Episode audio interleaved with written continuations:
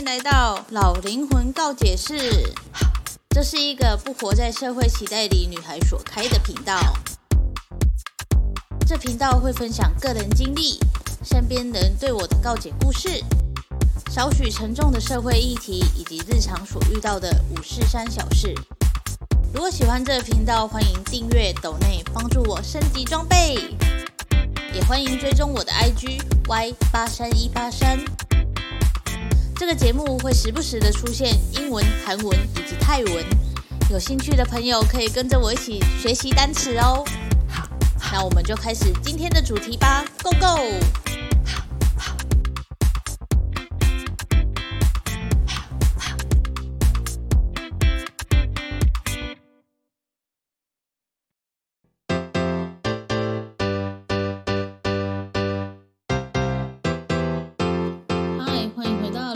文告解是，今天我们来聊聊韩国，嗯，女权倒退这件事吧。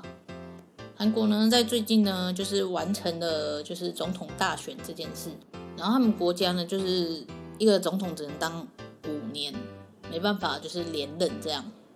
听说呢，这次出来选的两位总统呢，都是非常的就是不怎么样。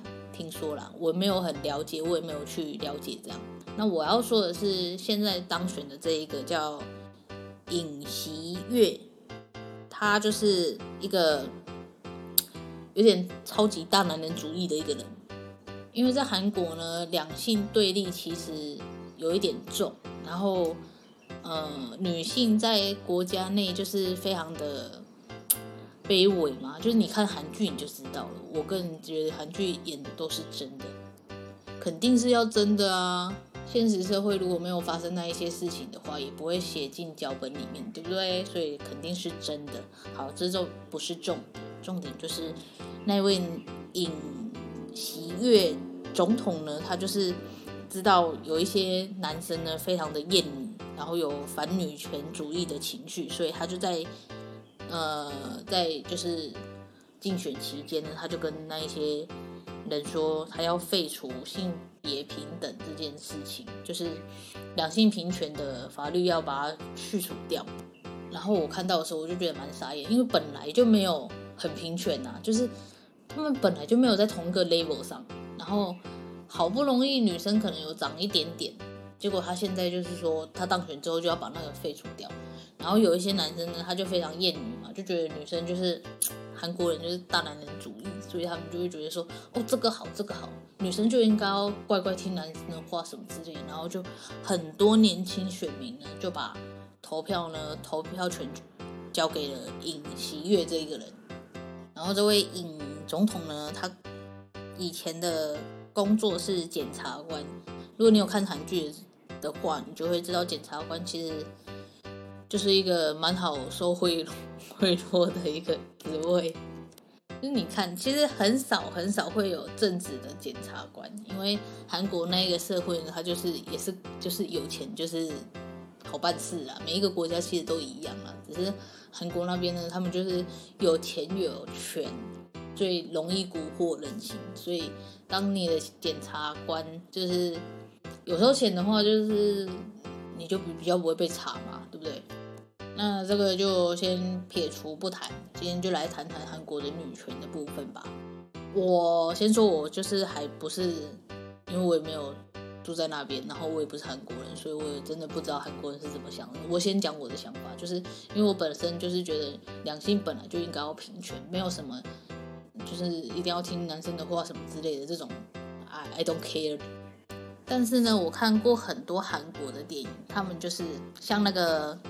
八二年生的金智英，应该是这样讲吧，就也是一个时代下的牺牲品啊！你看他，就是原本有自己的职场，然后结婚生小孩，然后就被迫说要在家带小孩，然后带小孩还要被呃其他就是路人在那边，你知道就是冷嘲热讽，就说啊什么。真好啊，在家休息就可以了，就不用工作什么之类。可是带小孩也是一个很辛苦的一件事情。又扯远了，反正呢，反正韩国女性的地位在韩国就是非常的低，然后女性也会就是贬低女性这样。不然你看那个金智英，就是明明都知道女人很辛苦，就身为女人很辛苦，还要祭祀干嘛的，可是那一些长辈就是婆婆还是会叫女生去做一一堆事情，然后他们会说男生不应该进厨房，我就不懂了，男生为什么不能进厨房？就很奇怪啊啊！所以啊、呃，还没有结婚之前的男生都不要进厨房，都给妈妈喂就好了嘛。不懂，真的不懂。之前也有看过韩剧，他就是演说，呃，女生还没有嗯结婚，然后但是求职的时候会被问说，哎，有没有男朋友什么之类的，然后就问他说，那你有没有结婚的打算？然后女生可能就会回说。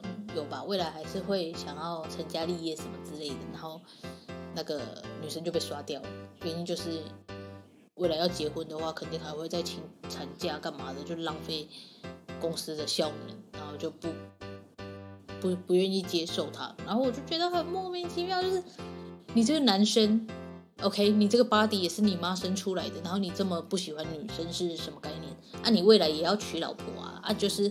或者是说你家里也有老婆，然后就这样贬低女性是在干什么？Hello，OK，不然就是呢，怀孕的时候就会各种冷嘲热讽啊，就说啊，就是你这样怀孕，你又不你能做什么事情？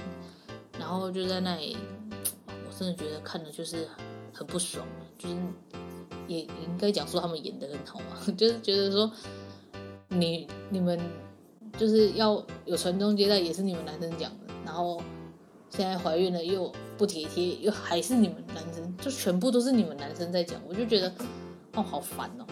就因为这些韩剧呢，反正韩国的女性在我眼里看起来就非常的低微了。就是我不懂为什么，就假如说他们那个每一年都要的那种祭祀好了，然后全部都是女生在准备，然后男生就只要哦穿好黑色的西装，然后在那里跪拜。就好了，然后女生还要就是站在很边边，就好像不关自己的事，因为祭司是男生的祖先，不是女生的祖先。那为什么不男生自己准备就好了？我为什么要替你们煮一些有的没有的，然后去祭拜你们的祖先？你不觉得很莫名其妙吗？每次看到的时候就觉得，然后女生还不能讲什么，或者是说，假设说好了，现在新婚的。夫妻，然后男生就是会帮忙干嘛的，然后婆婆看到还在讲说，男生怎么可以做这种事情？不行，出去什么之类的。然后我就觉得，嗯，好哦，好哦，OK 啊，我没关系啊，那就不要结婚就好了嘛。No mu hada，请假 No mu hada。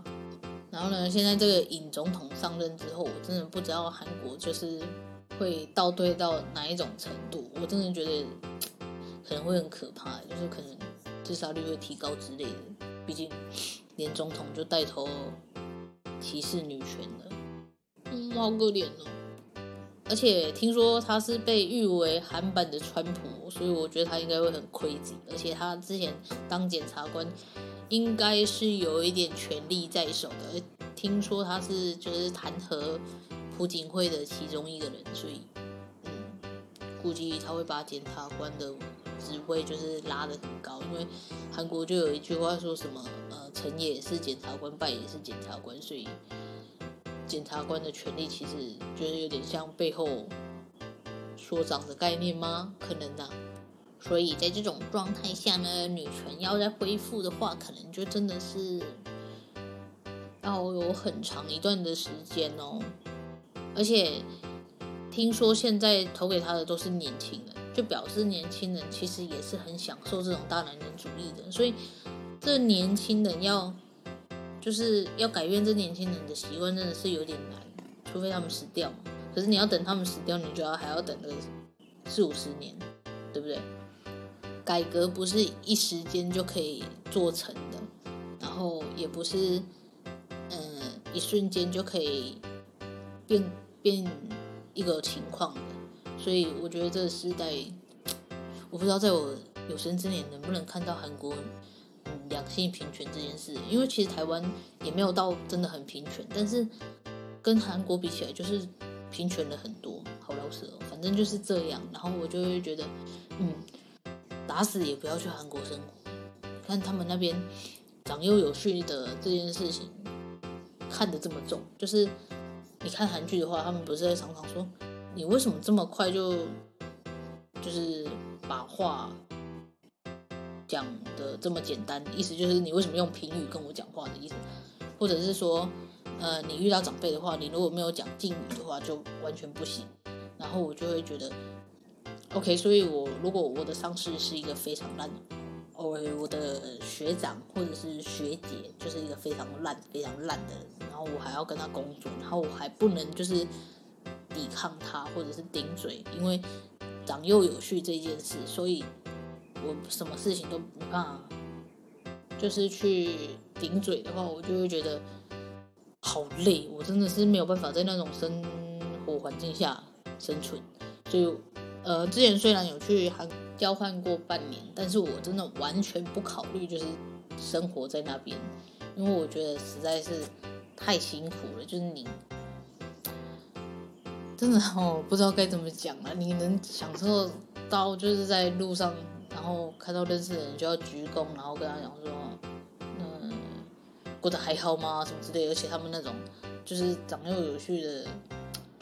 不只是长幼有序哦，就是辈分阶级也是。就是假如说，呃，新进的检察官是四十五岁好了，可是他的前辈就是比他早进来的可能是三十五岁，但是那个四十五岁的就要对三十五岁的毕恭毕敬。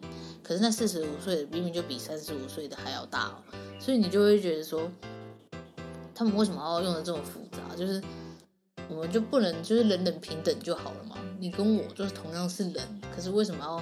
你说职场上的尊重，OK，我觉得 OK 没问题。可是有必要尊重到这样吗？就是什么事都要，就是听得这么的，这么的紧，是这样讲吗？不知道该怎么讲，反正就是很 over。